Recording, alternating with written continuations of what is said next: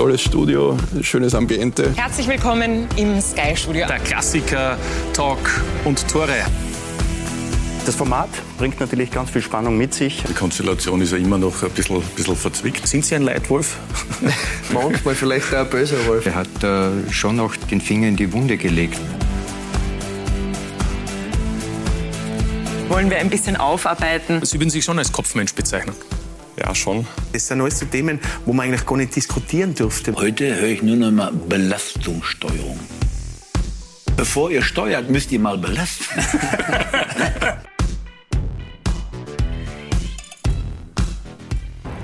Montagabend, das bedeutet Talk und Tore hier um 20.15 Uhr auf Sky Sport Austria. Ich begrüße Sie ganz herzlich im Sky Studio. Und endlich geht's wieder los. Die Champions League, die Europa League und die Conference League stehen vor der Tür. Morgen mit dem Kracher mit österreichischer Beteiligung. Salzburg gegen den AC Milan. Über all diese Dinge wollen wir heute sprechen, über die internationalen Spiele als auch über die österreichische Liga.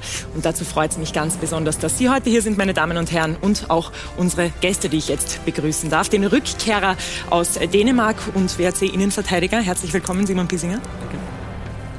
Sturmlegende und ehemaligen Italien-Legionär Markus Schopp, herzlich willkommen. Hallo. Und unseren Sky-Experten und Champions League-Sieger Didi Hamann. Herzlich Hallo, willkommen. Danke. Freut mich sehr, dass Sie drei, ihr heute hier seid und Sie, meine Damen und Herren, dürfen Ihre Fragen in unsere Runde stellen über unsere Social-Media-Kanäle Facebook, Instagram, Twitter. Sie suchen sich Ihren liebsten Kanal aus, stellen Ihre Fragen an unsere drei Gäste und wir freuen uns jetzt auf ein spannendes Gespräch und beginnen natürlich mit dem Spiel, das morgen vor der Tür steht. Wir freuen uns alle schon sehr drauf. Ja, der AC Milan wartet auf Salzburg und Simon, Sie haben eine gute Erinnerung, würde ich jetzt mal sagen, an den AC Milan. Es gab ein Freundschaftsspiel. Wie haben Sie denn den in Erinnerung? Wie war das Spiel? Es war zwar 0 zu 5, aber... Ja, mehr oder weniger gut, sage ich mal. Ähm, ja, es war, es war, man kann fast sagen, eine Lehrstunde für uns. Also da war uns, Milan war uns wirklich haushoch überlegen. Aber es war, ja, gegen solche Stars zum Spielen ist immer eine coole Erfahrung, war ein cooles Freundschaftsspiel. Und hat trotzdem Spaß gemacht, auch gegen Milan zum Spielen. Was sind denn Ihrer Meinung nach die Qualitäten vom AC Milan? Ja, wer italienische Mannschaften kennt, der weiß, glaube ich, dass sie taktisch sehr gut geschult sind. Und ja, AC Milan natürlich mit überragenden Einzelspielern, die richtig viel Qualität auf den Platz bringen, mit schnellen, schnellen Seitenspielern. Und ja, wuchtige Stürmer, kopfbestarke Stürmer. Und ja, da wartet einiges auf Salzburg morgen. Ja, Markus, Sie kennen die italienische Liga nur zu gut, kennen auch Salzburg. Wie würden Sie denn die Chancenverteilung bei diesen beiden Mannschaften vor morgen ein, einschätzen? Ja, für Salzburg ist es ja schon die vierte Saison in der Champions League. Ähm, ich glaube, dass äh, man eine permanente Entwicklung gesehen hat. Man hat vor allem im letzten Jahr gesehen, ähm, dass man auch wirklich imstande ist, die Großen wirklich zu ärgern. Klar, es hat auch wieder Veränderungen in Salzburg gegeben, aber ähm, Salzburg ist mittlerweile ein Faktor. Wird wahrgenommen und äh, ist auch in dieser Gruppe äh, wohlsagend einer sehr herausfordernden Gruppe in einer Position, wo sie sich nicht verstecken müssen. Äh, ich glaube, dass das morgen äh, ein richtungsweisendes Spiel schon sein wird, äh, aber ähm, traue ihnen alles zu. Ist alles möglich. Die dir aus dem Bauch heraus, was würdest denn du sagen? Wie könnte Salzburg morgen gegen den italienischen Meister überraschen? Ja, ich weiß gar nicht, ob das so eine große Überraschung wäre, wenn sie, wenn sie morgen einen Punkt holen oder vielleicht sogar AC Mailand schlagen.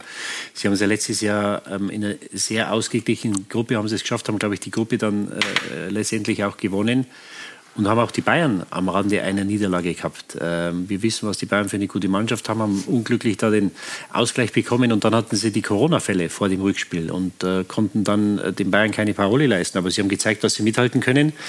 Ich würde mal sagen, dass Chelsea wahrscheinlich der Favorit ist. Die Engländer, die haben das meiste Geld ausgegeben. Chelsea, glaube ich, dass je ein englischer Verein ausgegeben hat diesen Sommer. Ähm, aber sie haben auf alle Fälle Möglichkeiten. Und wenn sie morgen, sollten sie natürlich nicht verlieren. Aber ich glaube, auf alle Fälle, sie hatten einen ordentlichen Start in die, in die Bundesliga hier in Österreich. Äh, mich würde es nicht überraschen, wenn sie morgen einen Punkt holen oder vielleicht sogar drei. Ja, Simon, jetzt haben wir gerade gehört, es wäre ein wichtiges Spiel, ein richtungsweisendes Spiel. Sie als Spieler, wie würden Sie denn das einschätzen? Wie wichtig wäre es da, dass man einen oder drei Punkte holt für den Kopf, für das, was danach folgt? Mit Chelsea beispielsweise. Mm, ja, extrem wichtig, sagen wir. Es steht ein Heimspiel vor der Brust. Und ja, also erstes Spiel in der Champions League, glaube ich, extrem wichtig fürs Selbstvertrauen. Wenn man gut startet, ist extrem viel möglich. Wenn man gleich mal nicht so gut startet, ist sicher, ja, wird sicher nicht so einfach. Aber die Themen kann doch jetzt auch nicht unbedingt gleich von Anfang an erwarten, dass mit Milan und Chelsea das auch, auch gut funktioniert oder muss man das schon erwarten von Salzburg? Ja, aber ich glaube, dass, dass die, die Italiener schon hierher kommen und, und Respekt haben vor den Salzburgern. Und das haben sie sich, wie Markus sagt, das sind das vierte Jahr dabei, das haben sie sich auch erarbeitet. Also die, die, die Tage sind vorbei, als man gesagt hat, naja, österreichische Mannschaft, da fahren wir hin dann äh, nehmen wir die drei Punkte wieder mit und dann fahren wir schnell wieder nach Hause. Also die Italiener werden morgen hierher kommen und die wissen, das ist ja viel Psychologie auch dabei. Die kommen natürlich hierher und wissen, wenn sie morgen hier verlieren, dann hast du zweimal Chelsea noch vor der Brust, dann wird das Weiterkommen äh, kein Selbstläufer. Und äh, das haben sie sich erarbeitet. Und das ist, glaube ich, auch nicht zu unterschätzen, dass, dass die Salzburger wirklich in den letzten Jahren sich einen Status erarbeitet haben durch ihre guten Leistungen in der Champions League, dass selbst ein AC Mailand hier nicht herkommt und sagt, naja, wir, wir, wir packen das schon. Und ich glaube, das ist auch ein Trumpf für die Salzburger, dass sie diese, ja, diese, diesen Respekt, diesen Ehrfurcht, äh, das haben sie sich erarbeitet und das wird ihnen mit Sicherheit auch in dieser Champions League-Kampagne, in einer sehr guten Gruppe, muss man dazu sagen, wird ihnen helfen. Ja, dann würde ich mal sagen, wir schauen wie es vor Ort aussieht. Wir haben unseren Kollegen Gerd Krabat nach Salzburg geschickt. Er war bei der Pressekonferenz als auch beim Abschlusstraining und er gibt uns jetzt einen kleinen Einblick in das, was vor Ort passiert ist. Funkelnde Augen, strahlende Gesichter, das hat man den ganzen Tag über gesehen im Lager der Roten Bullen. Also die Vorfreude auf das große Spiel gegen den AC Milan, die war den ganzen Tag über zum Greifen für den neutralen Beobachter. Also für die junge Mannschaft, für den jungen Trainer, da ist das Wort Champions League noch lange nicht Routine, obwohl man bereits sowas wie ein Stammgast ist. Und alleine der große Name AC Milan, der löst bei Matthias Jeißle sowohl sportlich als auch emotional einiges aus. Ja, emotional pure Vorfreude. Äh, es geht morgen Abend endlich wieder los gegen ein Weltklasse-Team hier zu Hause. Ja, 21 Uhr Anpfiff, Flutlicht, Champions League-Hymne. Ähm, da steht einem einfach das Lächeln ins Gesicht geschrieben. Und sportlich ist es eine ja, Herkulesaufgabe. Äh, der AC Mailand einfach gespickt ist mit Weltklasse-Spielern. Ähm, sie jetzt auch schon in der Saison gezeigt haben, wie konstant und wie gut sie unterwegs sind. Zu Recht italienischer Meister wurden in der letzten Saison und das zeigt schon von der absoluten Klasse. AC Milan neben dem FC Chelsea sicherlich äh, der große Favorit in der Salzburger Gruppe. Die Mailänder sind hierher nach Salzburg gekommen, allerdings ohne den Superstar, ohne Slatan Ibrahimovic. Der wird nach seiner Knieoperation erst im Frühjahr wieder spielbereit sein. Dafür mit Olivier Giroud, dem französischen Weltmeister, oder eben auch mit Rafael Leao, der mit zwei Toren und einem Assist das Mailänder Derby am vergangenen Wochenende fast im Alleingang für den AC entschieden hat. Dementsprechend selbstbewusst sind die Italiener auch hierher gereist. Sie waren relativ entspannt, haben das Abschlusstraining bereits in der Heimat im Trainingszentrum in Milanello absolviert, haben sich hier in Salzburg nur kurz das Stadion angesehen und haben auch Interviews gegeben. Stefano Pioli, der Meistermacher vor dem Spiel gegen Salzburg. Salzburg ist eine Mannschaft, die einen sehr modernen Fußball spielt, mit gutem Rhythmus, hoher Energie, hoher Intensität. Sie sind es gewohnt, Titel zu gewinnen in Österreich. Sie spielen einen sehr schönen, attraktiven Fußball und verstehen es, das Spiel zu machen. Und wir werden versuchen, auf alles, was Salzburg macht, eine Antwort zu haben. Milan will nach der nationalen, auch auf der internationalen Bühne wieder die Magie vergangener Zeiten, vergangener Tage wiederfinden. Also das wird definitiv eine Mammutaufgabe für die Salzburger. Worauf bauen die Bullen vor dem Heimspiel gegen den AC Milan? Zum einen natürlich auf die eigene Spielweise. Damit hat man in den vergangenen Jahren immer wieder auch für Aufmerksamkeit sorgen können, speziell auch international. Zum anderen baut man auf die Außenseiterrolle. Das ist doch ein mentaler Unterschied im Vergleich zur heimischen Liga. Und zum baut man natürlich auch auf die Heimstärke, die man auch international immer wieder gezeigt hat. Nicht bauen können die Salzburger hingegen morgen aus personeller Sicht auf Luka Sucic. Der Zehner, der zentrale Mittelfeldspieler hinter den Spitzen, hat nach wie vor muskuläre Probleme, konnte das Abschlusstraining heute nicht absolvieren. Also es ist ganz gut möglich, dass morgen der 18-jährige Dion Kameri sein Champions League-Debüt feiert. Und das Ganze vor ausverkauftem Haus hier in Salzburg. Ja, wir freuen uns schon sehr auf das mhm. Spiel morgen, morgen ab 20 Uhr auf Sky Sport Austria 2 mitzuverfolgen. Markus, ähm, Sie als Trainer, Sie haben Erfahrung. Wie würden Sie denn, wenn Sie jetzt Trainer bei Salzburg wären, das Ganze angehen morgen? Nein, es ist jetzt dann viel gesagt worden. Salzburg hat natürlich in der Champions League eine Situation, die sie in der heimischen Meisterschaft nie hat. Sie, sie können sich in einer sogenannten Außenseiterrolle äh, finden. Ähm, das ist das eine. Das ähm, zweite ist natürlich, dass wir mit Salzburger Mannschaft haben, die sich ganz klar über eine Spielidee definiert. Und ähm, wir wissen, dass es äh, natürlich auch immer wieder ein Prozess ist, diesen Umbruch auch jedes Jahr irgendwie zu gestalten, aber das gelingt ihnen über die letzten Jahre hinweg äh, einfach irrsinnig toll, immer wieder Spiele in diesen Rollen, in dieser Position ähm, zu finden, zu entwickeln und auch nachher teuer zu verkaufen. Auf das morgige Spiel hin ist es natürlich so, es ist das erste Gruppenspiel, es ist ein Heimspiel.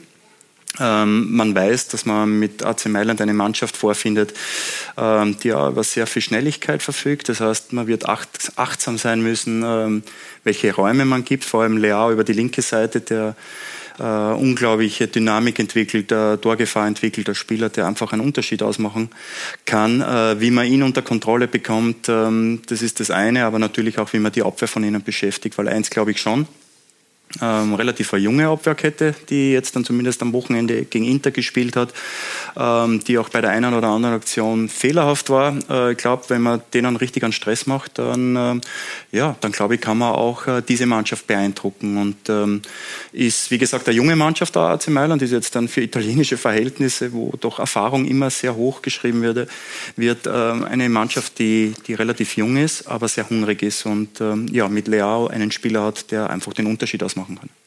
Wir haben jetzt gerade über die Spielweise auch von Salzburg, haben Sie gerade erwähnt, gehört. Didi, würdest du sagen, dass, ähm, dass vielleicht auch dieses druckvolle Pressing von Salzburg was sein könnte, mit dem man den Italienern wehtun kann oder sind die auf alles vorbereitet? Ja, der Trainer hat es ja gesagt, der Trainer hat ja nicht gesagt, nee, nee, wir ziehen unser Ding durch und dann schauen wir mal, was die Salzburger machen. Er hat gesagt, wir schauen, dass wir auf alles, was die Salzburger äh, machen, dass wir eine Antwort haben. Und, und das ist ja das, was ich gerade gesagt habe, dass die daherkommen und die wissen schon, dass sie morgen gegen eine sehr gute Mannschaft spielen. Und man weiß ja, wie, wie Salzburg spielt. Und das, gegen diese Mannschaft oder dieses, dieses Anlaufen, dieses System spielt ja niemand gern. Das heißt, wenn du über den ganzen Platz gejagt wirst, das hat keiner gern. Und in Italien ist ja das Tempo auch ab und zu mal ein bisschen äh, gemächlicher, auch wenn sich da was getan hat in den letzten, beiden, zwei, in den letzten zwei oder drei Jahren. Ähm, aber da werden sie sich schon anschauen. Und du musst da schauen, dass du von der ersten Minute an, dass du sie zu Fehlern äh, zwingst, dass du, dass du dir Chancen erarbeitest. Und äh, sie haben ja nichts zu verlieren. Also die wenigsten gehen ja davon aus, dass die Salzburger weiterkommen. Ich glaube, dass sie eine Möglichkeit haben, auch wenn es keine große ist. Und da können sie morgen den ersten den ersten äh, Satz und den ersten Schritt machen. Und ich glaube, von der Konstellation ist es wunderbar. Also Milan im ersten Spiel zu Hause, weil das wird der Konkurrent sein um Platz zwei, weil ich davon ausgehe, dass Chelsea durchgehen wird. Also die hier zu Hause haben, kriegst du wahrscheinlich keine bessere Möglichkeit. Ja, äh, es wird Euphorie da sein, das Haus ist voll, du hast alle Möglichkeiten, neue Champions League-Saison. Und ich glaube, das äh, ist eine riesen, riesen Chance für die Salzburger morgen. Ja, du hast gerade gesagt, Salzburg hat morgen eigentlich nichts zu verlieren. Wir haben vorher auch das Wort Außenseiterrolle gehört. Simon, wie sehr kann denn das ein Vorteil sein? Beziehungsweise wie groß ist dieser Vorteil, dass man die Außenseiterrolle hat und dass man zu Hause spielt? Ja, also ich glaube, Salzburg war oft jetzt schon Außenseiter in Champions League spielen und die Rolle haben sie eigentlich sehr gut eingenommen und ja, immer wieder überrascht. Von dem her, ja, wie der Didi schon gesagt hat, wenn, wenn Milan nicht vorbereitet ist auf das, auf das Jagen, auf das ständige Pressen von Salzburg, dann glaube ich, kann Salzburg auch richtig wehtun morgen. Mhm. Sie haben jetzt vor kurzem erst gegen Salzburg gespielt, das war eine 1 zu 2 Niederlage. Wie würd, wo würden Sie denn die Stärken von Salzburg, ein, wie würden Sie die einschätzen? Welche sind das? Ja, also wer Salzburg kennt, der weiß, das Gegenpressing, was Salzburg spielt, ist überragend und schnell direkt nach vorne, was sie halt auszeichnet, mit schnellen Spielern, schnelle Läufe in die Tiefe und ja, es ist einfach ständig, du hast ständig Druck als Gegenspieler, du kommst nicht zum Verschnaufen, du kannst nicht einmal einen ruhigen Spielaufbau machen, weil es einfach permanent Druck gibt. Und ja, das macht es einfach so schwer, dass du gegen Salzburg bestehst. Aber Sie haben sich mit dem WRC ja ganz gut darauf eingestellt, haben dann den Anschlusstreffer zum 1 zu 2 eben gemacht. Also gibt es doch Schwächen, die man da erkennen könnte vielleicht? Oder, oder welche wären das, wenn es welche wären?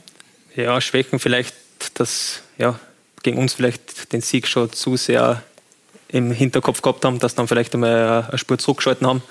Aber wer erste Halbzeit auch gesehen hat, da waren sie extrem dominant gegen uns. Da, von dem her glaube ich in der Champions League nicht, dass ja, da noch eine Führung zurückgeschalten werden. Also doch, die Außenseiterrolle ein Vorteil ja, dann wieder in dem Fall. Ja, wir haben jetzt gerade gehört, ähm, auf Sucic wird man verzichten müssen. Markus, wie schwer wiegt denn dieser Ausfall Ihrer Meinung nach? Ist natürlich ein Spieler, der ja schon auch in dieser Saison gezeigt hat, ähm, dass er ein sehr wichtiger Spieler im Spiel der Salzburger werden kann und auch definitiv wird. Ähm, ich glaube, das Spannende an Salzburg ist einfach, ähm, dass sie natürlich in ihrer Idee immer wieder Veränderungen erfahren aufgrund der, der, der Verkäufe, die sie tätigen, äh, werden Spieler in ihren Rollen ähm, verwendet, die alle ein bisschen andere Charakteristika haben. Und das macht die Mannschaft natürlich super spannend, weil sie ähm, sich doch verändert, wohl wissend, dass wir als Trainer sagen, okay, jetzt dann spielen sie fast durchgehend die Raute. Aber es sind halt nachher doch äh, ganz klare Strukturen im Spiel, aber mit, der, mit einer gewissen Marke von Individualität die gewisse Spieler nachher reinbringen. Ich ähm, glaube, dass mit Susic ein Spieler äh, da ist, der, der, der massives Potenzial hat. Ähm, aber ich glaube auch, dass es da Spieler gibt, die einfach in dieser Rolle auch genau wissen, wie das Spiel der Salzburger funktioniert. Äh, wir wissen, wir rennen da viel gegen den Ball. Äh, vor allem in, der, in seiner Rolle ist es ganz wichtig, die Abläufe gut zu kennen. Da wird es wichtig sein, den richtigen Spieler zu finden und äh, eben diese Mischung zu finden. Das ist vielleicht ein bisschen ein Thema für das morgige Spiel. Salzburg hat doch zu dieser Zeit mit relativ vielen Ausfällen zu kämpfen. Ähm, die natürlich ähm, auf der einen Seite kompensieren werden können, auf der anderen Seite natürlich ein bisschen eine Challenge darstellen. Und es wird spannend äh, sein, welche Lösung der Trainer da findet, äh, angepasst an die Qualität natürlich von Mailand, ähm, weil ich glaube, dass es natürlich schon sehr wichtig sein wird, sehr, sehr guten, einen sehr, sehr guten Plan gegen den Ball zu haben, aber natürlich auch im Ballbesitz zu wissen, wie wo die Räume sind. Und da glaube ich, da gibt es richtig interessante Lösungen. Mhm. Wie würden Sie denn den Kader in dieser Saison generell von Salzburg einschätzen? Na gut, es hat ja wieder richtig interessante Verkäufe gegeben. Ähm, für mich einfach auch Verkäufe äh, mit ähm, Leaderqualitäten. Also ob das jetzt dann Christiansen auf der rechten Seite ist oder Mo Kamera im zentralen Mittelfeld. Zwei Spieler, die einfach, ähm, glaube ich, nicht nur am Platz eine Rolle inne gehabt haben, sondern vor allem auch innerhalb der Kabine eine, eine große Rolle gespielt haben. Natürlich gibt es da immer wieder noch äh, Charaktere, die versuchen, in diese Rolle zu schlüpfen. Ähm, du hast mit Ulmer natürlich einen sehr erfahrenen Spieler. Kann ich jetzt dann schwer beurteilen, ob das ein, so ein Leaderspieler ist, ähm, auch äh, innerhalb der Kabine. Aber da verändert sich natürlich vieles und äh, an Seiwald auf der 6 spielen zu lassen oder auf der 8 spielen zu lassen, macht ein bisschen einen Unterschied. Ähm, ich glaube, dass er sich auf der 8 wohl erfüllt, aber das sind halt einfach jetzt dann ein bisschen diese Dinge, auf die der Trainer eingehen muss, um einfach das perfekte Gleichgewicht zu finden, um einen Gegner wie AC Mailand nicht nur zu ärgern, sondern auch wirklich schlagen zu können. Ja, wenn wir auf den offensiven Teil der Mannschaft schauen, dann musste man ja auch Adeyemi gehen lassen und hat dafür mit Fernando nachgebessert, der von Schachte Donetsk geholt wurde. Wie wichtig ist es denn, dass man so einen Stürmer hat, der dann in so einer hohen Klasse, in so einem hohen Niveau auch trifft? ja, wenn du dir Chancen erarbeitest und die Chancen nicht verwertest, dann ist der ganze Aufwand umsonst. Und äh, deswegen verdienen die, äh, die Stürmer am meisten, weil der schwerste Job ist es, Tore vorzubereiten und Tore zu machen. Und äh, Deswegen war es wichtig, dass man äh, Adiemi ersetzt äh, mit Fernando, der äh, die Qualität hat, auch in der, in der Champions League die Tore zu machen. Und, und das ist natürlich unheimlich wichtig, weil sie sich natürlich durch ihre Spielweise auch immer wieder viele Chancen erarbeiten, ja, weil sie äh, Gegner zu, zu Fehlern zwingen und dann brauchst du einen. Und äh, bei Bayern hat man im Moment die Diskussion jetzt, die der Trainer nicht hören will, was wäre gewesen in den letzten beiden Wochen, wenn Lewandowski noch da gewesen äh, wäre. Das weiß man nie. Aber ich, ich bin schon der Meinung, dass es auf Dauer unheimlich schwer ist, ohne Stürmer zu spielen. Ja, du brauchst vorne einen, der auch dieser Fixpunkt ist, der immer anspielbar ist. Äh, und das ist er und der dann letztlich auch die, die, die Chancen verwertet. Deswegen ähm, war es wichtig und ich glaube, da haben sie einen sehr guten Mann gefunden. Ja, der hat auch schon getroffen und zwar gegen Real, vergangene Saison noch mit Schacht der Donetsk haben das Tor mitgebracht. Markus, was würden Sie denn sagen? Was zeichnet Fernando als Stürmer aus? Ja, also ich. Ähm glaube, dass es für ihn schon ein bisschen eine Umstellung ist jetzt dann in Salzburg, vor allem in der Arbeit gegen den Ball, ähm, seine perfekte Rolle zu finden. Ja, wir ähm, sehen ihn hier und da auf der, auf der 9, wir sehen ihn auf der 10.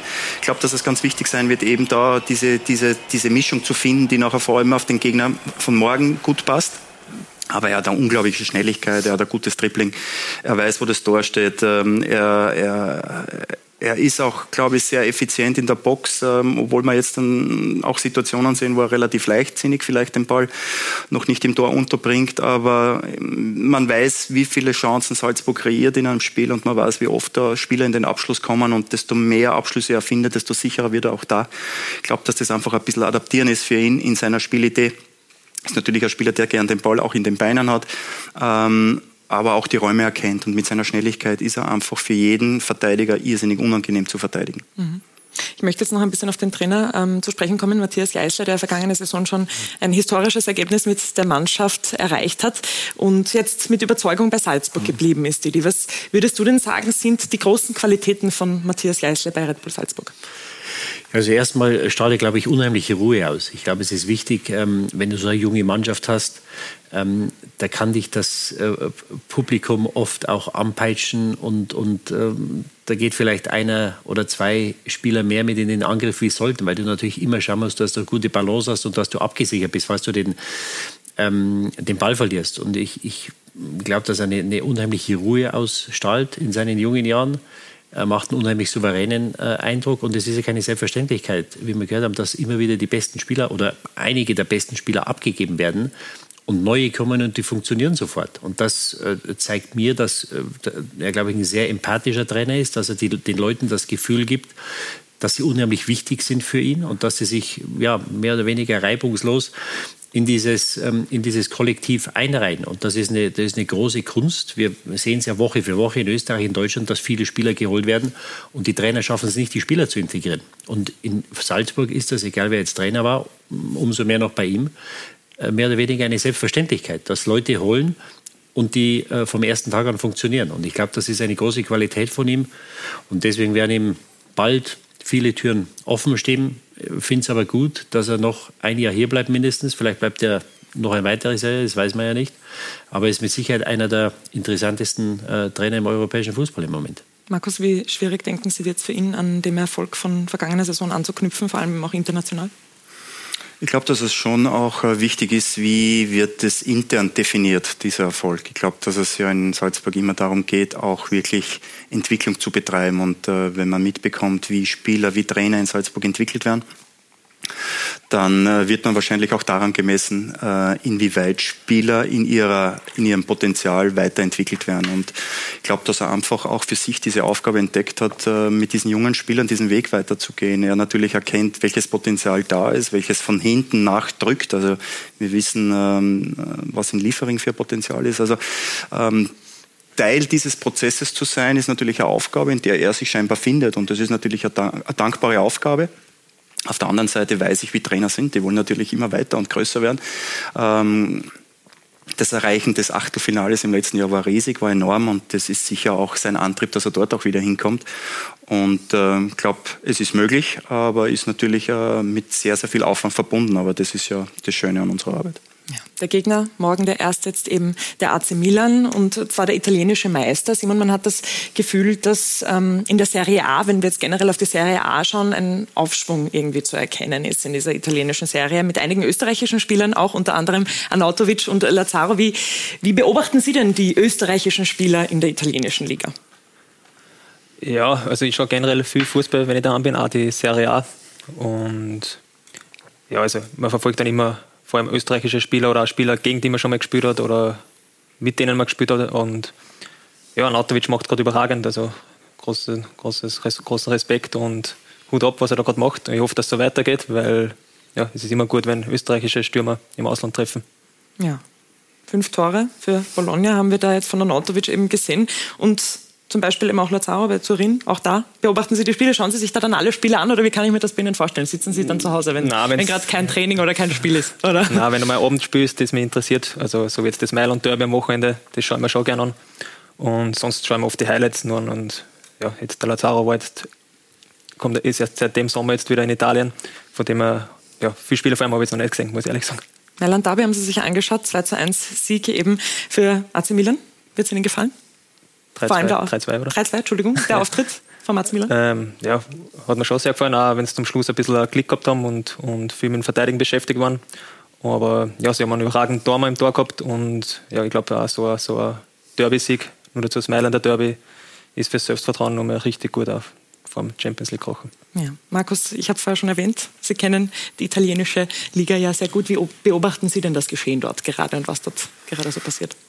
Sehr. Also ähm, Didi hat es vorher auch gesagt, ich glaube, dass sich in Italien über die letzten Jahre vieles getan hat. Also man sieht äh, ähm, nicht mehr diese absolute Dominanz, wie Juventus über viele Jahre jetzt dann die Liga dominiert hat. Ähm, du hast mit Atalanta Bergamo eine Mannschaft, die es geschafft hat, als sehr kleiner Verein sich auch über die Jahre hin ganz oben zu etablieren. Du hast die Top-Vereine aus aus Mailand, du hast die Top-Vereine aus, aus äh, Rom, du hast mit Neapel eine Mannschaft, die unglaublichen ähm, interessanten Fußball spielt unter den unterschiedlichsten Trainern. Und man sieht auch, dass sich der Fußball einfach auch an der internationalen Entwicklung weiterentwickelt. Also ähm, man versucht da von der Intensität ähm, sich dem äh, einfach anzupassen und ähm, die Lösungen zu finden. Wir wissen, der italienische Fußball steht immer für Taktik und ähm, der schafft es ja auch meistens in den größeren Bewerben sehr weit zu kommen. Aber man hat auch immer wieder erkennt, dass, erkennen dürfen, dass es irgendwann nachher vielleicht nicht ganz genügt. Und ich glaube, dass die Italiener da einfach einen Weg gehen. Sie werden auch mutiger, setzen mehr jüngere Spieler ein, was ja eigentlich zur, in der Vergangenheit immer ein No-Go war. Also Taktik und Erfahrung ist ganz viel wert. Und da tut sich gerade sehr viel und äh, würde den italienischen Fußball wirklich wünschen, dass sie, dass sie diesen absoluten Anschluss wiederfinden, äh, weil Italien einfach verrückt ist, Fußball verrückt ist und äh, jeder weiß, was äh, dort bewegt werden kann. Sie Mailand mit dem Meistertitel, also das ist schon, das ist einfach äh, sehr, sehr viel äh, Emotion. Mailand mit dem Meistertitel. Die Arbeit von Stefano Pioli und auch Paolo Maldini, dem technischen Direktor, ist, ist großartig, die da auch gerade geleistet wird. Ähm, ist es wieder dieses das AC Milan, das man von früher kennt auch. Ich glaube, elf Jahre zuvor haben sie sich den letzten Meistertitel geholt. Sind die gerade auf dem Weg zurück, wieder diese Magie irgendwie auch dort zu erschaffen? Ja, haben ja ganz schwierige Jahre hinter sich gehabt, waren unglaublich erfolgreich in den 90er, Anfang der 2000er, zwei Champions League-Titel. Ähm, letzter Titel 2011. Ähm, und dann, äh, ja, äh, im Management extrem viel Unruhe, großer Umbruch. Die Mannschaft war zu alt, ähm, viele ehemalige Spieler, die die Chance bekommen haben, den Verein zu trainieren. Ähm, es ist einfach nicht gelungen und äh, erst mit der Verpflichtung von Bioli, ähm, glaube ich, hat sich wieder etwas in eine andere Richtung entwickelt und äh, er hat im ersten Jahr auch gelitten äh, unter Corona, aber er hat nachher, glaube ich, auch im Zuge dieser Saison, glaube ich, kein Spiel mehr verloren. Ähm, nächsten Jahr ist er Vizemeister geworden und im dritten Jahr jetzt dann ist er, ist er Meister geworden. Also das ist schon ähm, tolle Entwicklung. Ich glaube, dass mittlerweile auch Ruhe eingekehrt ist im Management. Äh, viel äh, Bewegung. Ich glaube, mittlerweile sind es amerikanische Investoren, die großes Interesse haben, den Verein einfach wieder auf ein neues Level zu heben. Und äh, mit dem Trainer, mit Maldini, einer Vereinsikone im Hintergrund, der es einfach schafft, auch richtig interessante Spieler nicht nur zu verpflichten, sondern auch zu halten. Ähm, das äh, macht Mailand wieder zu einer absolut interessanten Adresse im italienischen Fußball. Ja. Ich möchte jetzt noch auf den nächsten Gegner von Salzburg blicken, Chelsea. Du hast die vorher schon angesprochen, kurz, Didi. Ähm, wie schwierig wird es denn äh, für Salzburg, wenn man jetzt sagt, die zwei Spiele werden vielleicht eben auch richtungsweisend sein, dazu überraschen? Oder kann man die auf eine Höhe mit Milan stellen? Ja, ich würde sie schon leicht drüber stellen, auch wenn sie in der Liga noch Probleme haben. Haben wir jetzt am äh, Wochenende wieder mit Glück äh, West Ham geschlagen. Also es läuft noch nicht rund. Sie haben viele Spieler geholt neue Innenverteidigung.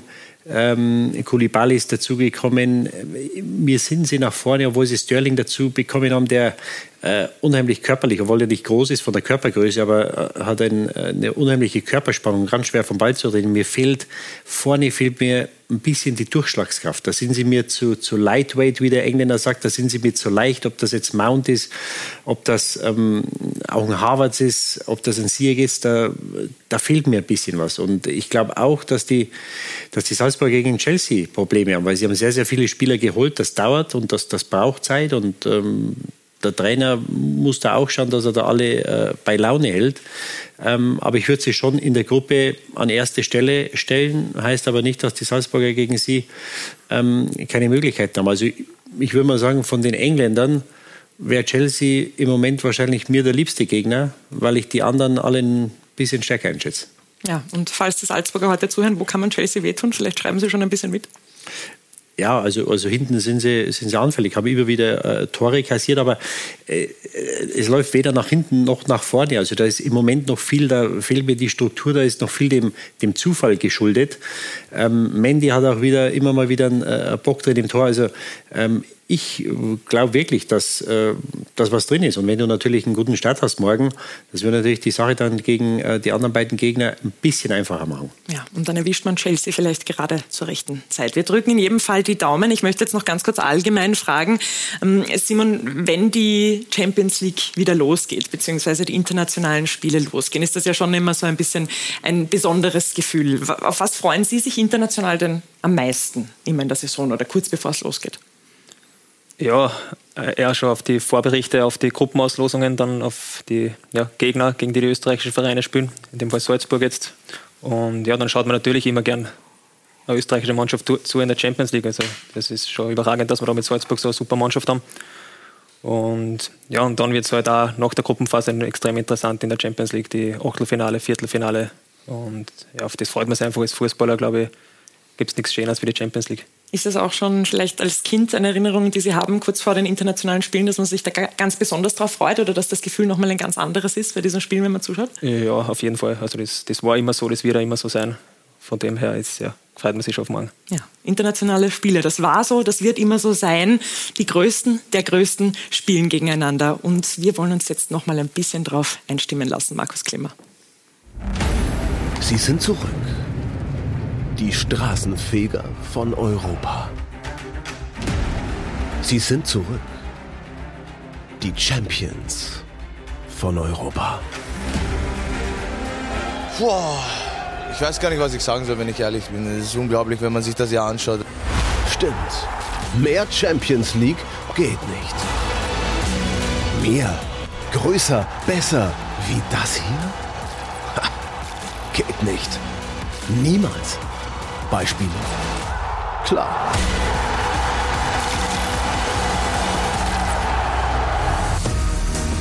Gruppe C. 14 Champions League-Titel in einer Gruppe. Barca, Bayern, Inter. Noch Fragen? Robert Lewandowski gegen seine Ex-Bayern. Geschichten, die nur... Ja, genau. Apropos Ex. Gruppe G. Man City und Dortmund. Erling Haaland will wieder sein Unwesen treiben. Mittendrin auch Eintracht Frankfurt, der Europa League-Sieger mit Coach Oliver Glasner und seinen Männern. Wir haben sie schon sehr häufig auch gequält, nicht nur körperlich, sondern auch mit vielen, vielen Videositzungen. Und sie haben sich immer versucht, alles bestens umzusetzen. Wenn wir nicht so einen Spirit in unserer Gruppe gehabt hätten, wäre das nicht möglich gewesen. Das trifft auch auf Salzburg zu. Nach dieser historischen vergangenen Saison, gleich zum Auftakt gegen Milan, Träume werden wahr. Ich bin total begeistert, klar. Das ist, was ich liebe. Das ist mein Leben. Duelle, Teams und große Namen. Die keine Wünsche offen lassen. Gänsehautmomente in Gruppe A. Und die Frage aller Fragen. Real der Champion. Wer kann ihn stoppen?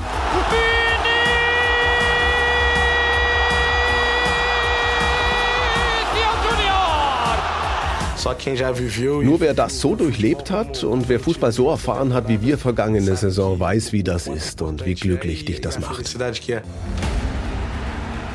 Die Champions in ihrer eigenen Liga.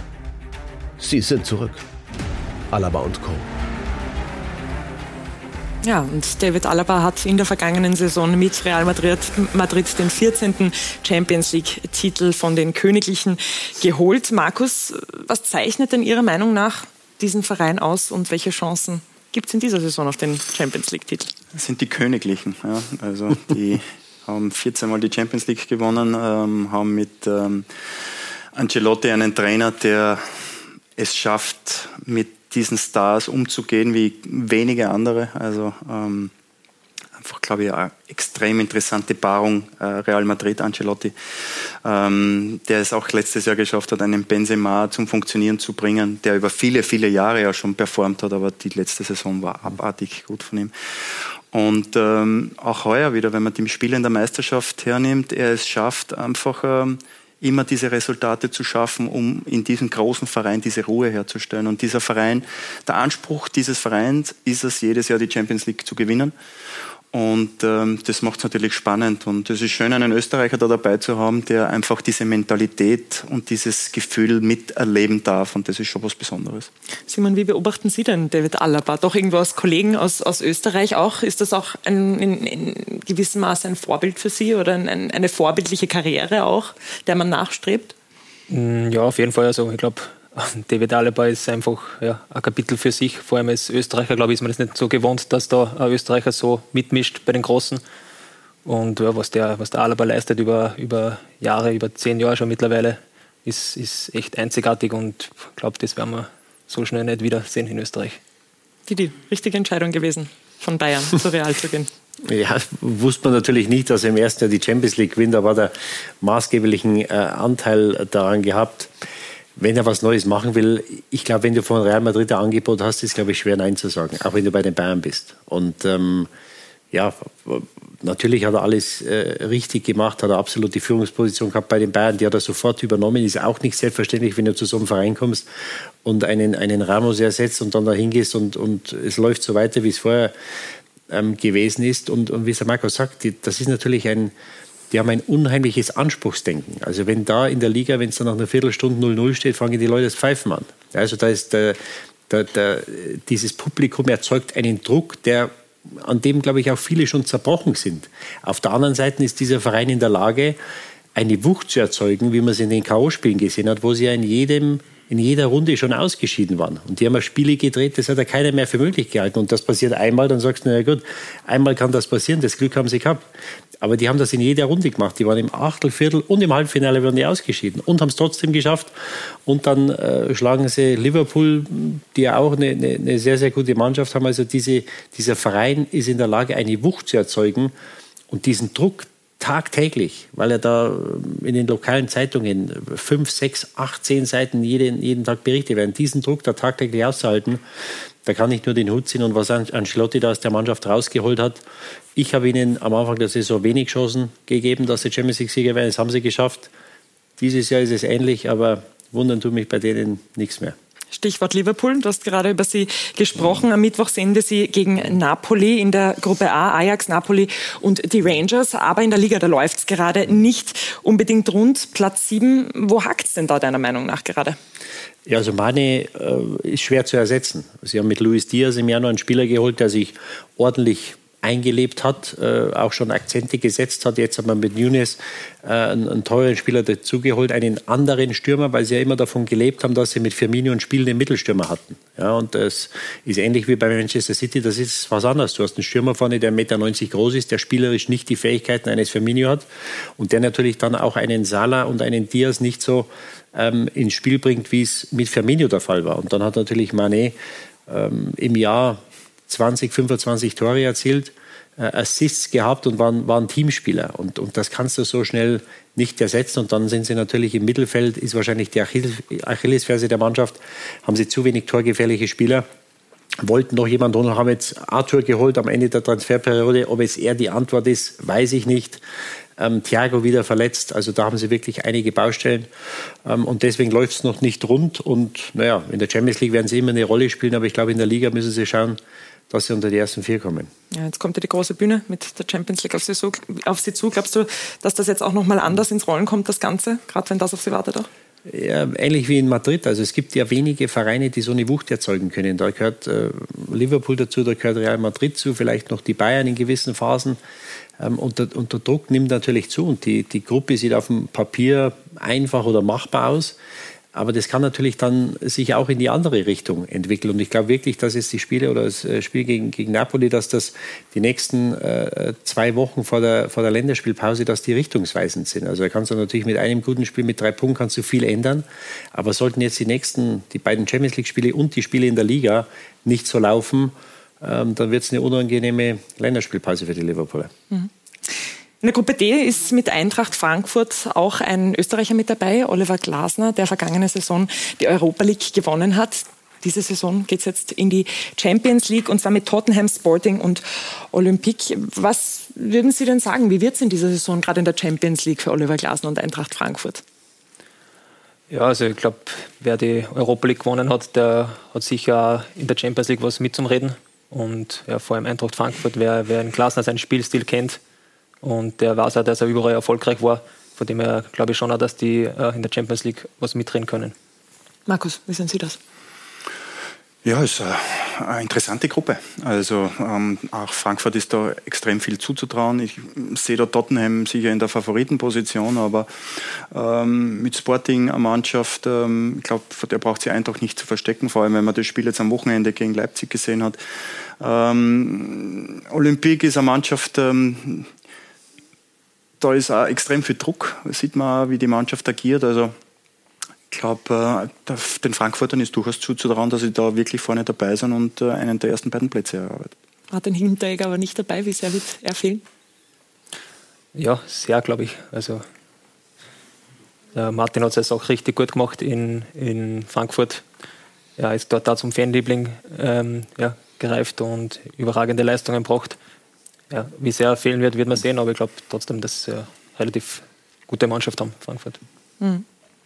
In der Champions League ähm, ist es immer David gegen Goliath. Das sind die ganz großen Vereine, aber es sind eben auch ein paar kleine Vereine dabei. Didi, du hast die Champions League immer aus dem Blickwinkel einer Top-5-Liga betrachtet. Aber es gibt ja auch in der Champions League Chancen für kleinere Ligen, mhm. sich zu beweisen. Wie groß ist diese Chance? Ich nehme jetzt mal beispielsweise Salzburg und die österreichische Liga her, die sich dadurch präsentieren kann. Ja, also ich glaube, dass die Salzburger bessere Chancen haben wie, äh, wie Pilsen zum Beispiel in der Bayern-Gruppe mit äh, Inter und mit Barcelona. Also ich glaube, ähm, äh, viel schlimmer hätte es wahrscheinlich nicht kommen können für die Salzburger. Aber ich glaube schon, ich, also ich zähle die äh, Salzburger jetzt nicht mehr zu den Kleinen. Und äh, sie haben es ja letztes Jahr geschafft, dass wir ihnen unheimlich Selbstvertrauen geben, dass sie sagen, du, wir haben es letztes Jahr in die K.O.-Runde geschafft, in einer, in einer, sehr ausgeglichenen Gruppe. Da hast du nicht diese zwei Top-Mannschaften gehabt, ähm, wie dieses Jahr. Aber in der muss man auch mal erstmal weiterkommen. Und ähm, es ist ja so, dass wenn man sich die Gruppen anschaut, dass in den letzten Jahren oft die zwei weitergekommen sind, die man nach, nach Auslosung gedacht hat oder die man äh, als, als Favoriten gesehen hat. Ich hoffe, dass wir die eine oder über, andere Überraschung sehen. Nur man muss natürlich auch sagen, dass man wenn man die Engländer anschaut, also mich würde es wundern, wenn einer von den Engländern nicht weiterkommt, weil sie im Moment einfach alles aufkaufen. Das heißt nicht nur, dass sie besser werden, sondern natürlich die anderen werden auch schwächer, weil sie denen die Spieler wegkaufen. Und ähm, ich sage das schon länger, dass irgendwas kommen muss, das reguliert wird. Jetzt haben wieder einige Vereine am Geldstrafen bekommen irgendwas muss passieren, weil so wie es im Moment ist, ist es, glaube ich, kein Zustand. Und wir wollen ja die Salzburger sehen oder wir wollen mal Dynamo Zagreb im, im Achtelfinale sehen. Ähm, und das ist natürlich im Moment unter diesen finanziellen Bedingungen oder Ungleichheiten äh, ist das sehr schwer vorstellbar. Aber nochmal, also die Salzburger würde ich da herausnehmen. Ich sehe die nicht als, als also natürlich sind sie Außenseiter, aber ich, es wäre jetzt für mich keine Sensation oder eine, eine Riesenüberraschung, wenn die Salzburger wie letztes Jahr in die K.O.-Runde einziehen. Ja, man muss schon ehrlich sagen, die österreichische Liga ist eben doch eine kleinere Liga als zum Beispiel die englische oder die deutsche in dem Fall. Und Dänemark ist auch so eine von diesen Ligen, die eher zu einer der kleineren Ligen gehört. Jetzt haben Sie in Dänemark bei Ranners gespielt, sind von dort jetzt eben zum WRC gekommen. Wie wird denn die Champions League bzw. die europäischen Ligen, wie werden die in Dänemark wahrgenommen? Wie sehr wird das dort als Chance gesehen, sich zu beweisen und sich zu zeigen?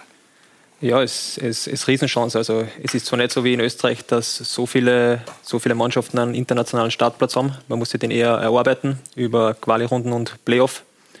Aber ja, es ist eine, ist eine Riesensache für die, für die Dänen. Es sind auch ja, etwas fußballverrückt, jetzt nicht übertrieben, aber wer die dänische Nationalmannschaft ein bisschen verfolgt, der weiß, dass die Dänen auch richtig fußballbegeistert sind. Und ja, deswegen ist wir haben auch letztes Jahr in der Conference League gespielt mit Randers. Das war eine coole Sache und hat auch viel bedeutet für den Verein und für ganz Dänemark. Und ja, da schaut jeder gespannt, wie, wie in Österreich eigentlich, jeder gespannt auf die internationalen Bewerbe. Und das dänische Nationalteam, das Sie gerade angesprochen haben, das ist auch sehr erfolgreich. Wenn man jetzt zum Beispiel die Duelle gegen Österreich mit Österreich vergleicht, das waren fünf Siege in den letzten fünf Spielen für Dänemark. Ähm, warum ist denn Dänemark Ihrer Meinung nach, gerade was das Nationalteam betrifft und die dänischen Spieler betrifft, so stark? Beziehungsweise auch Österreich in dem Fall jetzt ein bisschen etwas voraus? Ja, ich weiß nicht, die, die Dänen haben eine unglaubliche Einheit im Nationalteam, einen, ja, einen unglaublichen Lauf haben sie, glaube ich, gehabt mit, mit extrem viel Siegen und das, ja, das schweißt der Mannschaft zusammen, das gibt extra einen, einen extra Schub und haben halt natürlich überragende Spieler, die in, in Top-Ligen spielen, ob es in der Premier League ist, in der Serie A oder ja, in Deutschland, also überall Spieler, die top sind. Mhm. Stichwort Rasmus Heulund und William Böving. Wie erklären Sie sich, dass es ähm, so viele so gute Spieler gibt und dass Dänemark, Österreich da vielleicht auch ein bisschen was voraus ist, was die Entwicklung der Spieler betrifft? Ich würde das gar nicht so sagen, dass sie uns ähm, so weit voraus sind. Ich glaube, dass sich bei uns auch sehr, sehr viel, sehr, sehr Richtiges und Gutes entwickelt. Ähm, klar ist es, ähm, die haben einfach Spieler in, in Top-Ligen und in sehr wichtigen Rollen. Ähm, das mag momentan vielleicht ein bisschen den Unterschied ausmachen. Aber das kann sich ja verändern, indem einfach noch ähm, Österreich einmal in noch entscheideren Positionen Spieler haben, die in den Top-Ligen nicht nur dabei sind, sondern wirklich performen und das tun sie auch. Ja. Und äh, ich glaube, dass wir in Österreich auch eine sehr, sehr interessante Entwicklung haben, wo sich sehr, sehr viele sehr gut entwickeln. Aber klar ist, als Nationalmannschaft ist nachher noch einmal eine Spur was anderes, dass du wirklich das äh, Glück hast, auf allen Positionen Spieler zu haben, die zeitmäßig in der gleichen Periode performen, äh, wo der Teamchef das Glück hat, auf alle diese Ressourcen zurückzugreifen und dann so zu performen. Ähm, da braucht man das Quäntchen Glück als kleines Land. Und ähm, desto mehr du produzierst und desto mehr du in die Entwicklung dieser Spieler investierst, desto größer ist natürlich die Möglichkeit. Und ich glaube, dass wir in Österreich da auch in den letzten Jahren sehr, sehr viel richtig machen. Ähm, ich glaube, dass wir mittlerweile auch über eine sehr, sehr interessante Nationalmannschaft verfügen. Ähm, wir sind jetzt noch nicht dabei bei der Endrunde, das ist sehr schmerzhaft, ähm, aber ich glaube, ähm, das, der Prozess ist am, am Laufen und ich glaube, dass unsere, unsere Momente kommen und äh, man darf sie einfach nicht von dem Weg abbringen. Wir gehen doch sehr konsequent unseren Weg und ich finde ihn einfach auch spannend und der passt zu uns. Die Dänen gehen ihn vielleicht um eine Spur länger. Das ist vielleicht ein, ein Unterschied.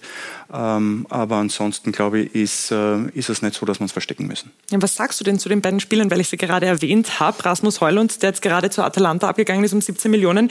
Und jetzt hat Sturm Graz ja äh, einen Spieler wieder beim FC Kopenhagen gefunden, hm. William Böving. Wie beobachtest du diese, diese beiden Spieler beispielsweise? Als erstens finde ich es einmal richtig, richtig toll von einem Verein wie Sturm Graz im Scouting die Möglichkeiten zu haben, solche Spieler zu finden. Weil ähm, vor allem Heulund ein Spieler ist, der kann ja nicht nur Sturm Graz aufgefallen sein, der muss ja auch anderen Vereinen aufgefallen sein. Ähm, um dann diesen Spieler zu holen, das ist einmal ein Investment. Ich sage, für Sturm Graz war das kein kleines Investment zur damaligen Zeit. Aber diesen Spieler nachher so zu entwickeln, dass man ihn nachher binnen ein paar Monaten ums Zehnfache verkaufen kann, ist einfach eine grandiose Geschichte, eine Erfolgsstory, wo man dem Trainer, dem Sportdirektor und dem ganzen Scouting-Team gratulieren muss. Ähm, glaube, dass äh, das natürlich eine spannende Position ist, ja? Äh, ein Stürmer äh, wie ein Hölland äh, zu sehen, der mit seinem Potenzial, mit seiner Schnelligkeit, mit seiner Dynamik einfach sehr, sehr modernen Fußball spielen kann, äh, ist schon etwas, wo man vielleicht auch hinschauen muss. Äh, vor allem Spieler, der auch im Spielerischen seine, seine, seine, Entwick seine Entwicklungspotenzial hat, mit dem er jetzt dann wahrscheinlich bei Bergamo sich entwickeln wird. Aber mit dem zu arbeiten, das zu, zu entwickeln, ähm, ist natürlich auch etwas, wo wir in Österreich sehr gezielt hinschauen müssen. Auf welchen Positionen brauchen wir äh, wirklich äh, ja, mehr Qualität, mehr Druck auch, dass in den Vereinen einfach nachher ähm, ja, Situationen entstehen, wo sich solche Spieler bis zum Nationalteamspiel entwickeln können. Und ähm, das sind zwar sehr, sehr gute Beispiele. Ähm, beim zweiten Spieler werden wir sehen. Ich würde ihn jetzt nicht eins zu eins mit Hölland vergleichen, aber ist schon ein Spieler, der, der natürlich seine Qualitäten hat. Und ähm, spannender Spieler.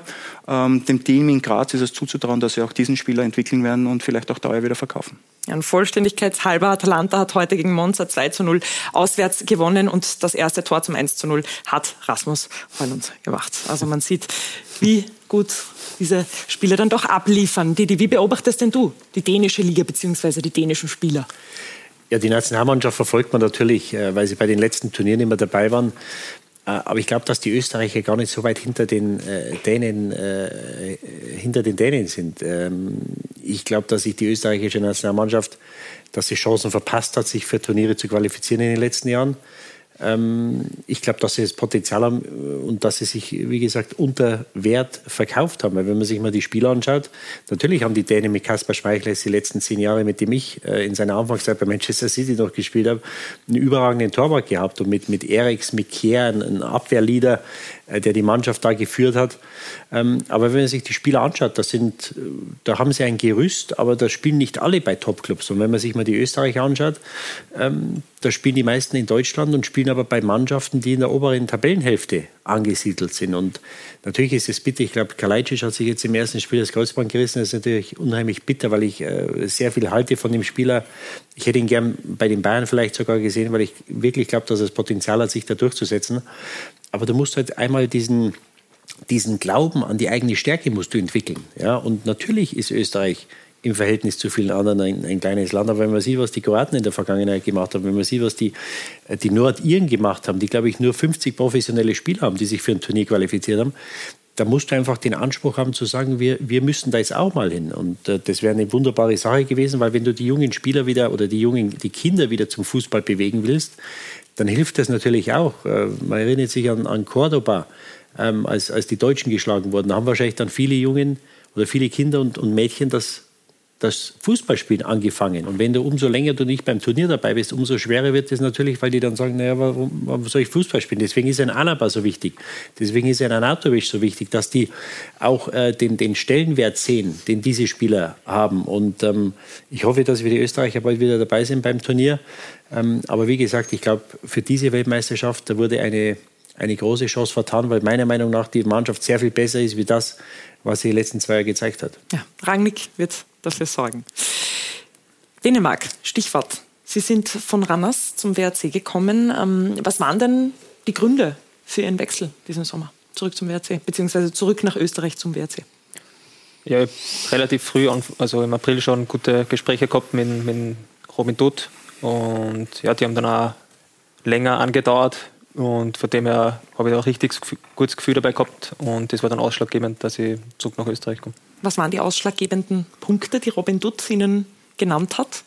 Ja, er hat mich in meinem Spiel sehr gut analysiert, hat Bescheid gewusst, Stärken, Schwächen und ja, hat auch einen, einen Plan mit, mit mir ähm, gehabt, von dem ich, ja, von dem ich angetan war und das dann ja sehr gut, gutes Gefühl dabei gehabt habe. Simon Piesinger hat in seiner Karriere schon einiges erlebt. Alles mit dabei, Höhen und Tiefen. Und seit Juli dieses Jahres ist er beim WRC. Für Piesinger ist das eine Rückkehr nach Österreich. Ronald Mann. Wenn man sich im Lavantal so umhört, dann erfährt man über Simon Piesinger nur Positives, also fast nur Positives. Er hat einfach wahnsinnig gute Diagonalbälle, das muss man echt sagen, die hätte ich auch gerne. Ähm, das macht er wirklich sehr gut. Ähm, teilweise ist er mir ein bisschen zu passiv in den Zweikämpfen, ähm, aber ja, das, das ist halt sein Spiel. Als Fußballer ein bisschen untypisch, wenn du zuerst glaubst du immer, wenn so ein zwei Meter lang kleiner kommt, dann denkst du, ja, passt, wegkämpfen, wegschießen. Aber er hat schon ein geiles Ballgefühl auch, also ist schon ein lustiger Kick mit ihm. Überragender Typ, der hier sofort gut zu uns reingefunden hat, äh, der natürlich auch äh, eine gewisse Ruhe hat, äh, den Ball verteilen kann und natürlich bei so vielen jungen Spielern ist es natürlich auch wichtig, dass du einen anderen erfahren so wie ihn hast. Jede Menge Erfahrung sammelt Piesinger in den vergangenen drei Jahren bei Randers FC in Dänemark. Piesinger! To til Randers, han gør det igen! Ligesom mod Vejle i søndag, Simon Piesinger! Ich vermisse ein bisschen, weil es wirklich eine sehr erfolgreiche Zeit war und es war echt sehr schön, sehr viele Siege gefeiert, zweimal in die Top 6 kommen, Cup-Sieger waren, international gespielt. Da waren schon einige Sachen dabei, auf die man gern zurückschaut. Blicken wir zurück auf Simon Piesingers Zeit in der österreichischen Bundesliga vor dem Wolfsberger AC. Seine Stationen Innsbruck, Altach, Sturm Graz. Es war ein bisschen auf und ab, muss man sagen, mit meinen Verletzungen, auch, die ich in Österreich gehabt habe. Vor allem erster Kreuzbandriss bei Sturm, zweiter in Altach. Und dann eigentlich gute drei Jahre wieder gehabt, ohne irgendwas. War sicher schöne Zeiten, aber es waren auch nicht so schöne Zeiten dabei. Doch es gibt sie, diese richtig schöne Phase. Bei Sturm Graz entwickelt sich ein wahrer Hype um Piesinger. Er trifft und trifft und trifft und die Fans besingen ihn mit No Pisi, No Party. Geil einfach. Das ist richtig geil. Am Anfang war eigentlich alles ein bisschen skeptisch, wie ich gekommen bin zu Graz. Gesagt haben, was will der da und so, was du von Innsbruck kommst. Jetzt sind wir abgestiegen. Und ja, jetzt, jetzt, jetzt lieben sie mich halt alle. Das ist schon Wahnsinn eigentlich, wie schnell das geht im Fußball. Vielleicht geht es dann auch beim Wolfsberger AC ganz schnell, denn aktuell sind die Kärntner alles andere als erfolgreich. Piesinger ist ja da, aber wo ist die Party? In Graz war er ganz bekannt für den Spruch No Peasy, no Party. Wie schaut das im Lavantal aus? Ja, wir haben noch nicht viel Party gefeiert, seit er da ist. Deswegen müssen wir, müssen, da müssen wir, den, müssen wir uns erst, sagen wir mal, arbeiten, dass wir den ins Lavantal kriegen, den Ruf. Das wird hoffentlich äh, in den nächsten Wochen wieder kommen und dann wird es wahrscheinlich vielleicht einmal eine Party geben und dann schauen wir, was der Bissi da draus macht. Simon Piesinger, einer, der dem WRC mit all seiner Erfahrung weiterhelfen soll. Vielleicht heißt es auch im Lavantal bald. No Piesi, no Party. Erfolge wären dringend notwendig. No Peasy, no Party. Peasy da. Was fehlt denn jetzt noch für die Party beim WRC? Ja, also nach dem Start kann man sagen, es fehlt schon noch ein bisschen was. Also wir haben schon einige, einige ja, Problemstellen, die wir bearbeiten müssen. Und ja, es läuft nicht ganz so, wie wir sich das alle vorstellen. Wir, auch, wir haben eine schwierige Phase gehabt mit, mit extrem viel Spielen, mit englischen Wochen. Und ja, wenn die Ergebnisse nicht passen, sagen wir, es halt, wird es nicht einfacher. Ja, was passt denn alles nicht? Ich möchte nur äh, dazu sagen, zum Beispiel 17 Gegentore in sieben Spielen, jetzt gerade am vorletzten Platz der Tabelle. Was sind denn die Dinge, die gerade nicht funktionieren? Woran machen Sie es fest? Ja, wie du schon gesagt hast, 17 Gegentore in sieben Spielen ist halt ex extrem viel. Also da müssen wir ganz klar äh, an der, an der Defensivarbeit, äh, Defensivarbeit arbeiten. Und Bleiben wir gleich bei der Defensiv Defensivarbeit, da können Sie einiges ja. dazu sagen. Woran muss man noch arbeiten? Ja, viel, wenn wir uns die Gegentore anschauen, ist extreme Unordnung oft da. Wir sind ja, verschieben zu mannorientiert und lassen oft Räume offen, wo wir den Gegner eigentlich ziemlich einladen zum Tore schießen. Und ja, das schaut, das schaut in ziemlich vielen Spielen oder in vielen Spielen so ausgeschaut. Und das müssen wir ja so schnell wie möglich abstellen. Liegt es nur an der Abwehr in dem Fall oder ist es dann die gesamte Mannschaft? Ja, verteidigen tut immer die, die, gesamte Mannschaft. Also es ist jetzt nicht, kannst du nicht sagen, die, die drei Verteidiger kriegen zu viele Tore, sondern wir sind eine Mannschaft, wir schießen die Tore gemeinsam, wir kriegen sie aber auch gemeinsam. Und ja, wir müssen ja, in der Grundstruktur, sage ich, als Mannschaft besser verteidigen, weil ja, offensiv ist, ist okay eigentlich, wir, wir, machen, wir machen Tore und da müssen wir dann mal schauen, dass wir hinten ja, die Null halten und die Spiele gewinnen. Markus, wie schätzen Sie denn die aktuelle Lage vom WRC ein? Ja, die Erwartungshaltung beim WRC ist mit, äh, auch eine andere. Ähm, ich glaube, dass es große Veränderungen gegeben hat. Ich darf nicht vergessen, man hat sich im Sommer ähm, von einem sehr arrivierten Torhüter verabschiedet, ähm, vom Kofler. Man hat mit Lindl einen absoluten Führungsspieler, Unterschiedsspieler ähm, verloren, der bei Standards einfach eine absolute Waffe war mit seiner Qualität, wie er die Bälle gebracht hat. Äh, Lockerschwil in der Innenverteidigung, ähm, Baumgartner verletzt, der jetzt dann auch nicht immer zur Verfügung steht. Das heißt, das ist schon viel Veränderung. Und äh, was man nicht übersehen darf, ist, dass äh, äh ganz viele junge Spieler die Chance bekommen, jetzt dann beim WRC äh, Erfahrung zu sammeln und äh, vor allem Spieler aus dem eigenen Umfeld. Und das ist schon etwas, was was Besonderes ist, weil der WRC vor vielen Jahren nicht einmal eine Akademie gehabt hat. Also das heißt, da kommen die ersten Spieler jetzt dann so aus der Akademie durch und das ist interessant zu beobachten. Äh, hat natürlich ein bisschen seinen Preis, aber wenn man ähm, genauer hinsieht, dann kann man einfach auch feststellen, dass sie momentan einfach zu einfach die Tore bekommen, so wie wir es gerade besprochen haben. Und dass es sie halt jetzt momentan relativ schwer tun, auch Tore zu erzielen. Dazu kommt es einfach bei Standardsituationen, dass du mit einem Lindl einen Schützen verloren hast, der einfach extrem dazu beigetragen hat, das ganz wenig, ganz viel zu machen. Das fällt da halt nachher und ähm, da braucht man nachher andere Lösungen und ähm, da ist der WRC jetzt auf der Suche. Ist äh, natürlich ein, ein, brutales Unterfangen, weil es äh, einfach Woche für Woche darum geht, Punkte zu sammeln, um, um, dabei zu sein. Und der Anspruch des WRC ist es, um dabei zu sein. Und da darf der Abstand nicht zu groß werden. Ja, wir haben jetzt ein paar Mal äh, beispielsweise den Namen Lindl gehört. Einige Führungsspieler sind im äh, Sommer gegangen. Wie sehr ist denn das noch Thema oder, oder funktioniert es im Mannschaftsgefüge in der Kabine?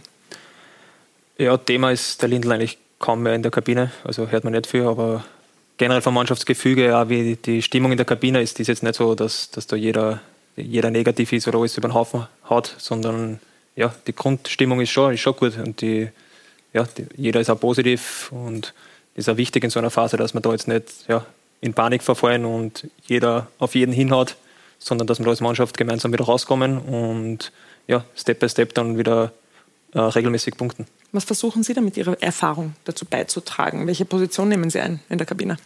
Ja, wie man es schon wieder gehört habe, ich bin eher, ich sage mal, ich bin eher so ein ruhigerer Typ und ja, ich probiere trotzdem, trotzdem da, äh, ist jetzt leichter gesagt, aber da ein bisschen mehr einen Spaß einbringen und, und nicht, nicht zu sehr verkrampfen.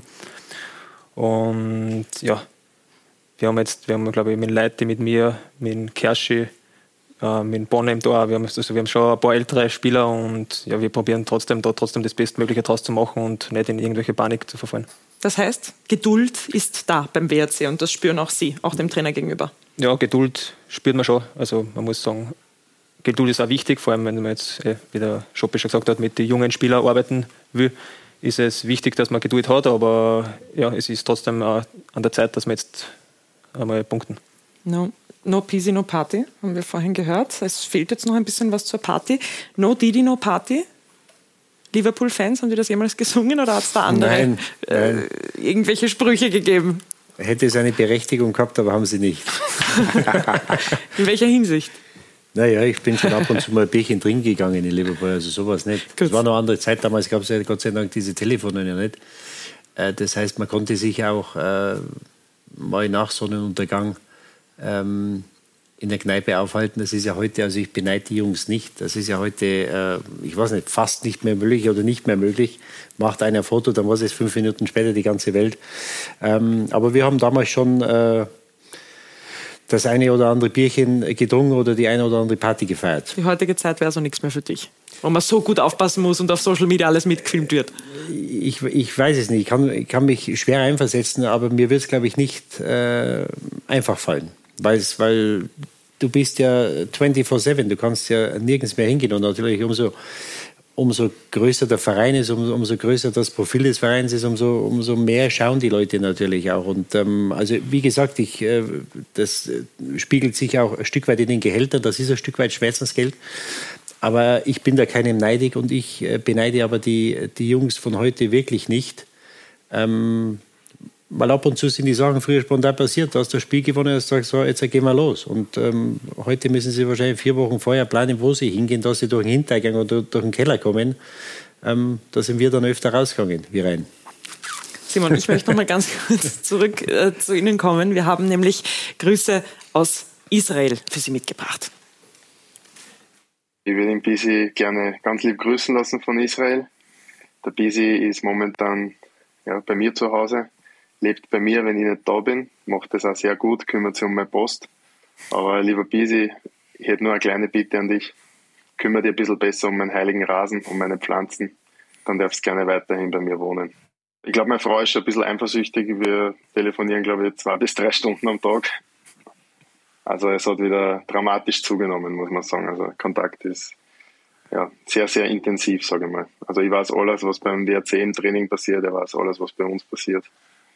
Also sehr, sehr enger Kontakt.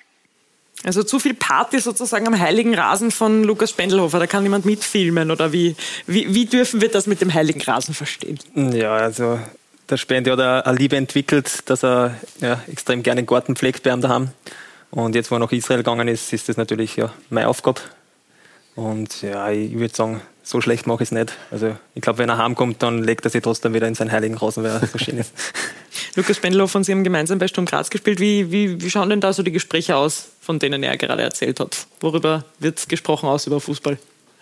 Ja, also ich bin auch Taufpate von seinem Sohn, also von dem her generell mit der ganzen Familie ähm, FaceTime telefonieren, über den Alltag reden, jetzt wo in seinem Haus lebt, natürlich auch Sachen, die zum Erledigen sind. Und so schaut es eigentlich oft aus. Also ich sehe, ich sehe den Clan recht gern, ich sehe in Spende und seine, seine Frau recht gern. Und deswegen telefonieren wir auch oft miteinander. Ja, und Sturm Graz ist das Stichwort auch für die Europa League, auch für internationale Spiele. Am Donnerstag geht es jetzt eben auch für Sturm Graz los, auch in einer Gruppe, die sehr spannend sein wird. Michelin, das erste Spiel, das zukommt auf Sturm Graz, Markus. Wie schätzen Sie denn diese Gruppe ein, beziehungsweise dieses erste Spiel? Ja, ist auch relativ äh, einfach gesagt. Du hast mit Lazio Rom, mit Feyenoord einfach zwei absolute Granaten in dieser Gruppe. Ähm, man macht vielleicht den Fehler, mit Midtjylland zu glauben, dass das der komplette Underdog ist, aber äh, Midtjylland ist auch eine Mannschaft, die extrem intensiven Fußball spielen kann. Und äh, dann hast du mit Sturm Graz eine Mannschaft, die ja einfach auch ähm, eine Entwicklung zeigen möchte. Äh, trotz vielleicht der einen oder anderen Veränderung im Kader gibt es heuer die Möglichkeit, äh, noch klarer zu zeigen, warum er in dieser Gruppe vertreten ist. Und ähm, ich glaube, äh, mit den ersten beiden Mannschaften hast du zwei Teams, gegen die du wenig zu verlieren hast. Ähm, und ähm, Sturm spielt einen extrem intensiven, unangenehmen Fußball. Und bin mir schon ziemlich sicher, dass beide Mannschaften, sowohl Feyenoord auch als Lazio, Mannschaften sind, denen man wehtun kann. Und ähm, deswegen ist es wichtig, in diesem ersten Spiel ein Zeichen zu setzen, äh, einfach dort zu sein und ähm, ja, idealerweise mit drei Punkten zu starten. Mhm. Mitchell, haben Sie auch genau beobachtet in Ihrer Zeit bei Randers. Wie würden Sie denn diesen Gegner von Sturm Graz einschätzen in der Europa League? Ja, also es war, ich glaube, mit Randers haben wir nicht einmal gewonnen gegen Midtjylland. Es war echt es war so ein bisschen ja, kein Angstgegner, aber nicht gerade der Lieblingsgegner, sagen wir so. Ähm, ist eine extrem kompakte Mannschaft, auch physisch sehr stark und ja, gepickt mit vier, fünf Brasilianern in der Mannschaft, die technisch echt sehr gut sind. Und ja, schon, schon eine gefährliche Mannschaft, sicher nicht zum Unterschätzen. Mhm. Didi, wie würdest du diese Mannschaft einschätzen, Sturm Graz eben, die da jetzt auch eine spannende Gruppe vor sich haben? Wenn sie nicht weiterkommen, werden, werden sie lernen. Also dieser internationale Wettbewerb, ähm, die Europa League, man hat ja gesehen, was bei den Frankfurtern letztes Jahr passiert ist. Da hat sich eine Euphorie entwickelt und ähm, gehe jetzt nicht davon aus, dass Sturm äh, der Anwärter ist, dass sie die gewinnen. Nur, wenn du gegen diese äh, etablierten Mannschaften spielst, ob es Feyenoord ist, ob es Lazio ist, da kannst du natürlich auch unheimlich viel lernen. Und, und das, das Mindeste, was sie machen sollten, aus diesen Spielen lernen, äh, die jüngeren Spieler mal im Olympiastadion in Rom zu spielen, das ist was Besonderes.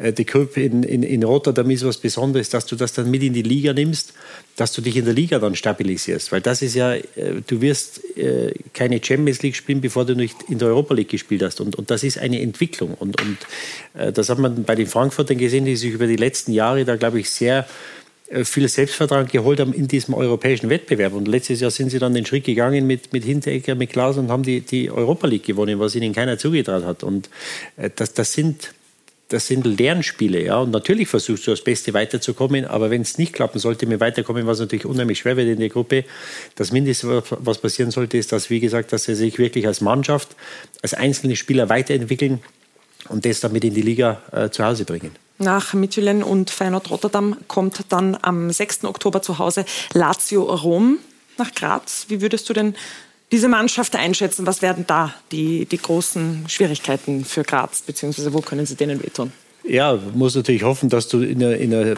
Situation bist, vom Tabellenstand her, dass du vielleicht noch eine Chance hast, weiterzukommen. Das wird die, die Sache mit Sicherheit einfacher machen, dass du das, den Glauben auch hast, dass du sagst, du, wenn wir hier ein äh, Ergebnis holen gegen, gegen Lazio, dann ist vielleicht noch was drin, ähm, äh, um weiterzukommen. Und ähm, Lazio ist eine Mannschaft, die in den letzten Jahren immer wieder gezeigt hat, äh, was, was es für eine gute Mannschaft ist. Und ähm, ja, das wird keine einfache Aufgabe. Aber gegen die Italiener ist es, glaube ich, unheimlich wichtig, dass du, dass du sie beschäftigst. Ja? Und ähm, das wird äh, in Salzburg nicht, nichts anderes sein. Die, die lieben Ballbesitz und die wollen, wenn sie den Ball haben, wollen sie den Ball gerne in ihren eigenen Reihen halten. Und da musst du schauen, dass du sie immer wieder bedrängst, dass du sie immer wieder störst, dass sie nie diesen Rhythmus bekommen. Dass sie verteidigen können, das wissen wir. Ähm, aber ich glaube, da liegt die große Chance, dass du sie über 90 Minuten immer wieder versuchst zu beschäftigen. Mhm. Wir bleiben auch da gespannt. Am Donnerstag geht's los und ich möchte jetzt auf die dritte österreichische Beteiligung in den internationalen Spielen zu sprechen kommen. Austria Wien, die auch keine einfache Gruppe vor sich haben mit dem israelischen Vizemeister, polnischen Meister und Villarreal. Und am Donnerstag geht es jetzt gegen Hapoel Beersheva, den israelischen Vizemeister. Eben, Markus, wie schaut es denn da aus? Wie stehen da die Chancen für Austria Wien?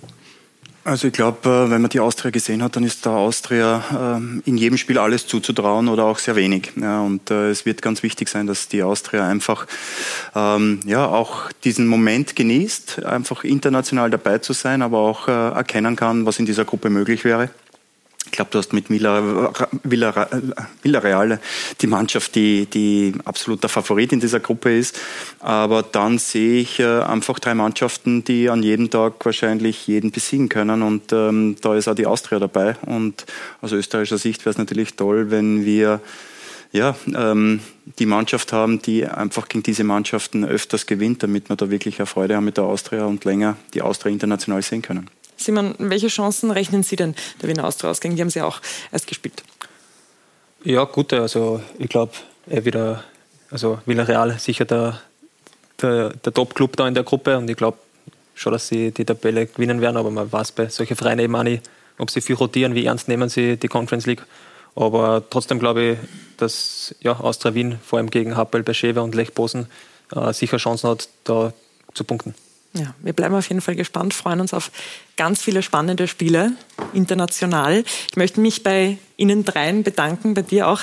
Didi, bei Ihnen Markus und bei Ihnen Simon, herzlichen Dank für Ihre Einschätzungen. Wir freuen uns auf jeden Fall jetzt auf spannende Tage und auf spannende Spiele, eben vor allem mit österreichischer Beteiligung. Und Sie, meine Damen und Herren, können alle Spiele live hier bei uns auf Sky sehen. Wir beginnen mit Dienstagmorgen eben das Spiel Salzburg gegen AC Milan mit der Vorberichterstattung ab 20 Uhr auf Sky Sport Austria 2 am Mittwoch. Alle weiteren Spiele aus der Champions League. Und am Donnerstag geht es dann eben weiter mit Europa League und Conference League. Und da sehen Sie eben auch beide Spiele von Austria gegen Hapoel Beersheva ab 18 Uhr auf Sky Sport Austria 2 zu sehen. Und dann eben noch Salzburg. Und zwar äh, Salzburg es sind zu viele Vereine.